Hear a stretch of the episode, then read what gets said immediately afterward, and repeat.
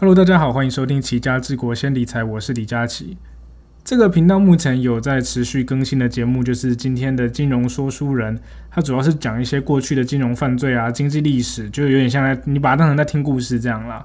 那之前的发烧财经周报还有理财你做啊，会暂时停更。不过如果有一些想要跟大家分享的理财知识，或是有些比较重要的财经新闻，我还是会呃有可能会更新给大家这样。目前是周更啊，那之后有可能变成双周更，那这个就是看我的时间而定。其实一集的时间也不长啦，就大概十来分钟，顶多二十分钟，就是你把它当成闲来无事拿来增加知识的频道这样。那我也有同名的 Facebook 粉砖、Instagram 还有部落格。里面都会讲一些财经话题，那有大家有兴趣都可以去关注。如果你喜欢我的，不管是 Podcast 啊，或者是粉砖，或是部落格，都欢迎大家分享给你的亲朋好友。资讯栏也有抖内的连接，也欢迎大家用钱钱来支持我持续创作。这阵子日币真的跌得很凶，美金兑日币一度来到了一块美金兑一百三十六块日币。不过，如果你不是在金融业工作，或是你不是全职在做一些做汇差或是做交易的话，你比较敏感的应该是日币对台币啦。那日币对台币也来到了一块日币兑零点二一九台币，其实也是很便宜哦。你所以你也可以常常看到一些新闻在讲说啊，现在换日币可以比之前换还要多赚多少，那可以买几张迪士尼门票这样。我在我的 Facebook 有分享过两次日币相关的新闻，第一次是四月十九号的时候。那时候美金兑日币还在一百二十八块而已，那现在已经到一百三十六了。那我那时候有提醒大家说，如果有日币的需求的话，会建议用分批的方式去换啦。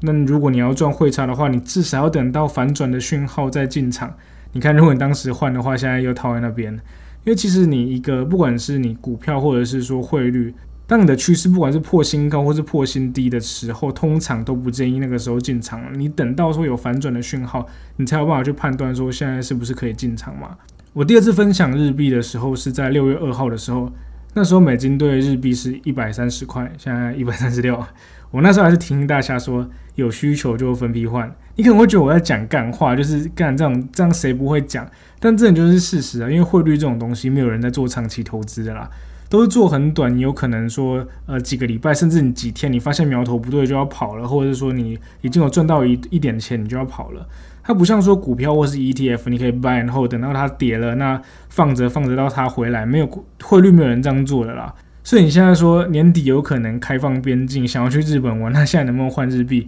真的不知道，因为真的太久了。就是你有需要就分批换，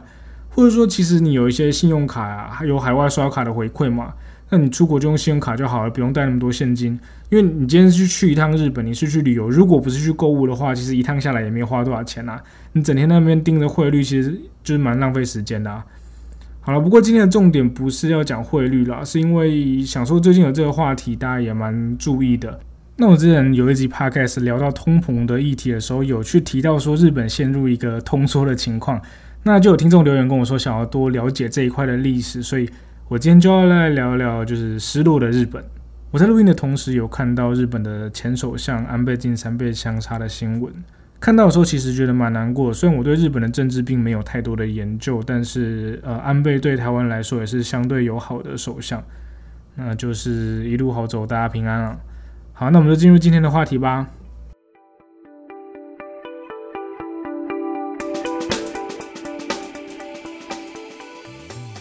那要去聊日本失落的，不管是十年、二十年还是三十年，就要从一九九零年代的前后泡沫经济开始聊起。那在聊这个这更之前，造成泡沫经济最重要的事件就是广场协议。我现在讲一下当时的时空背景好了。一九七九年的时候，第二次石油危机爆发，美国的能源价格大涨，造成物价指数飙高。那时候美国有非常严重的通货膨胀的问题，CPI 的年增超过两位数。那在一九七九年的夏天，新的联准会主席保罗沃尔克，不是保罗沃尔克，是保罗沃尔克。他为了抑制通膨，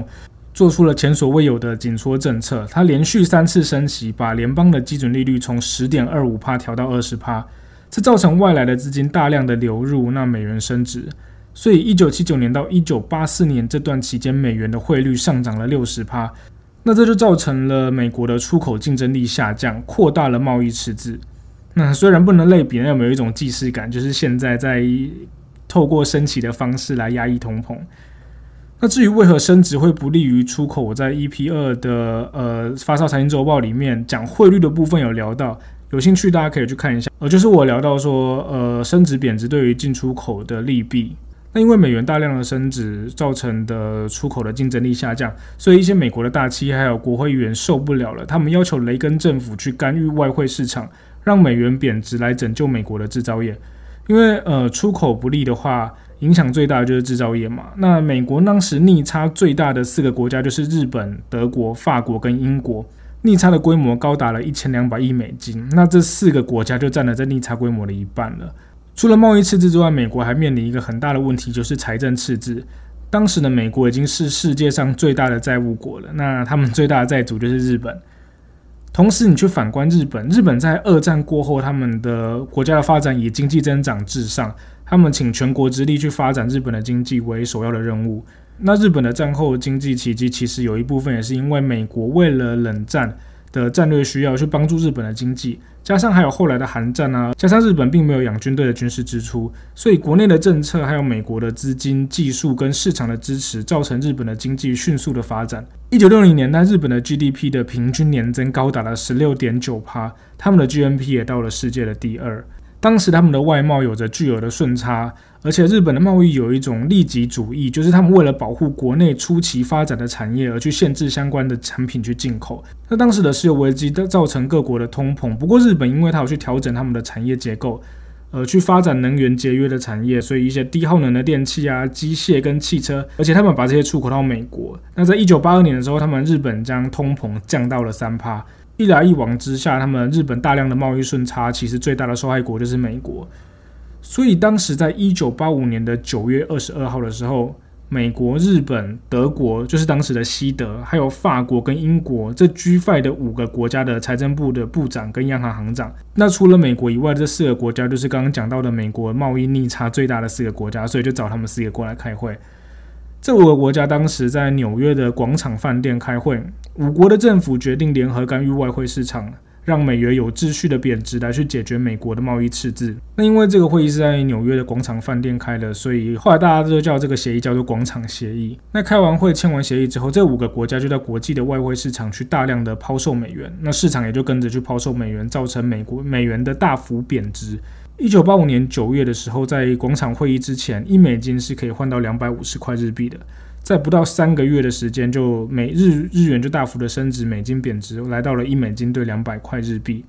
而到了一年多过后，一九八七年的时候，甚至来到一美金兑一百二十日币。那汇率的剧烈的变动，造成大量资金为了躲避汇率风险而选择呃。换避险到日币去，那进入到了日本的国内市场。那日本政府为了避免日币的大幅升值，去打击到出口，所以他们在政策上面采取量化宽松的政策，将市场利率往下降，而这就造成了市场流通资金过剩，市场钱太多，你就要找地方去嘛，顺理成章的就跑到了股票跟房地产去。当时的日本人有一种观念，就是土地不会贬值，跟台湾人还蛮像的，所以当时的土地交易量就是大量的增加，地价上升。当时东京二十三区的地价总和可以买美国全部的国土，是不是很夸张？那在一九八九年十月泡沫经济的顶点的时候，三菱还用了八点四六亿美金买了洛克菲勒集团五十一趴股权。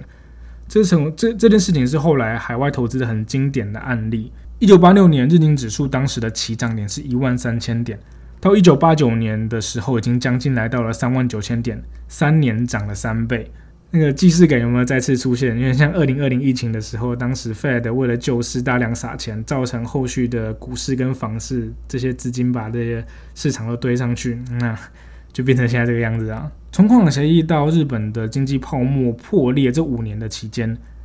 日本股市的股价平均每年上涨三十趴，地价上涨了十五趴，但同时他们的 GDP 年增才五趴而已，所以市场跟经济的实体脱钩。那资金堆出来的行情中就会破灭嘛，所以一九八九年日本这的政府开始实施通货紧缩。一九八九年十二月二十九日，经的指数来到最高点的三万八千点，从这之后就开始下跌了。一九九二年的三月的时候，跌破两万，只剩当时高点的一半。那一九九二年的八月的时候，跌到只剩下一万四千点。除了股市之外，房市的泡沫也破裂了。在一九九零年的三月，日本政府对于土地融资进行总量的控制，造成他们的信用体系崩溃。政府采取紧缩的政策的土地的价格就急剧的下跌，房市就崩坏了。从此，日本的泡沫经济就彻底的破裂了，经济崩坏，就有后来的失落的十年啊、二十年啊，甚至到三十年啊，陷入通缩的泥沼。其实，温和的通膨对于长期的经济来说是好事，代表经济在成长嘛。啊，当然不要像现在有点通膨恶化，甚至有停滞性通膨的情况。停滞性通膨的意思就是让你的物价在上涨，但是你的经济的基本面并没有变好。那通缩会怎么样？你想一下，你想要买一双 Jordan 的球鞋，五千块好了。但是你知道它下个礼拜会跌到只剩四千五，那你会现在买吗？不会啊，因为你会下礼拜再买嘛。通缩就是会有这种情况，你会造成消费者延迟消费，这个对经济活动非常不利，而且这个陷下去之后就会非常难爬出来，所以各国都会极力避免自己陷入通缩的情况。有人说广场协议是美国为了打压日本的阴谋啦，担心日本去影响了美国的霸权地位，就像之前两年两三年前的美洲贸易战。名义上是说美呃中国去剽窃智慧财产权，但实际上就是要打压中国嘛。那也有另外派的说法是说，广场协议过后日币的升值，他们的海外购买力大增，在海外的资产跟并购其实都非常的多，是日本自己的政策失误造成泡沫破裂，不能怪给美国跟广场协议。不过不管是美国的阴谋或是日本自己搞事，其实都对日本造成非常重大的影响啦。但你会觉得日本还是很屌，因为它还是世界第三大经济体。不过，这个第三大已经离美国跟中国这个前两大已经有点距离了。那这个就是日本的泡沫经济的经过，是台湾最早期受到日本的殖民，所以日本的文化影响很深，大家对日本有一种特殊的情感啊。那在我这个年代的时候，因为日本文化的输入嘛，所以一些偶像团体啊，什么杰尼斯啊、早安少女组啊，好老啊。还有一些日剧跟日本的动漫都引进来台湾，影响大家很多了。那前几天我看到那个游戏王的作者高桥和希，因为可能去浮潜还是怎么，就就意外的离世，因为看的有点难过了。因为小是游戏王是小时候的回忆嘛，家里我都还有游戏王的漫画，以前去学校都会去玩游戏王卡。但那个正版的游戏王卡其实很贵，就是右下角会有一个正版的标志，所以我就去早餐店买那种国农牛奶上面会附的游戏王卡。那种盗版的，但是到后面就没有人要跟我玩了，因为随便拿出来都是青年白龙跟黑暗大法师。那其实除了游戏王之外，当初还有四驱车啊、战斗陀螺啊，这个都是日本的动漫引起来的风潮。四驱车我当初还被我家附近的数据坑钱，那时候一个马达我记得才十块钱而已吧。他跟我说有一个最新出来的黑金刚马达，那个老板跟我说在欧金工诶，早就进诶，一个五十块。我想说好拼了，我就去买了。结果换了之后根本没跑比较快啊。那还有战斗陀螺，我们那时候会在战斗陀螺上面装铁片，然后把别人的战斗陀螺弄到坏掉。然后当时啊，每次要玩的时候都要喊三二一狗射击，现在听起来都有个中二。不过我小时候那个时候没有智慧型手机嘛，那玩这些玩具都可以玩得很开心了。其实我自己很喜欢去日本，我去日本就去了四次了。我去过东京，去京阪，去东北，去过北海道。那现在的这一代的年轻人好像对日本就比较还好，反而会比较喜欢韩国，不管是韩剧啊，或者是韩漫、看 Webtoon 或漫画这些的。但这也都是因为日本跟韩国有国家的政策在扶持产业，让他们文化可以持续输出啦。其实当年台湾有红透亚洲的艺人，当年《流星花园 F 四》的时候，那时候真的超红的。啊，不过因为你国家也不支持文这些发展嘛，那输人家输很多了。而且不管是综艺节目啊，或是影视啊，或者是呃歌啊，台湾都喜欢抄人家嘛，所以久而久之你就跟人家越拉越远了。那其实我有蛮多朋友都在日本工作啊，他们对于最近的日币的贬值也蛮有感的。呃，前两天我有看到新闻，就是 Apple 因为日币的贬值，所以在于在日本的苹果的产品的售价都要调高，嗯，大家都过得蛮辛苦的。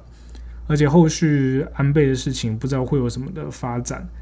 可能引起的效益可能都还要在观察。那也都希望大家可以平安快乐、身体健康。好，那这集就先到这边，大家拜拜。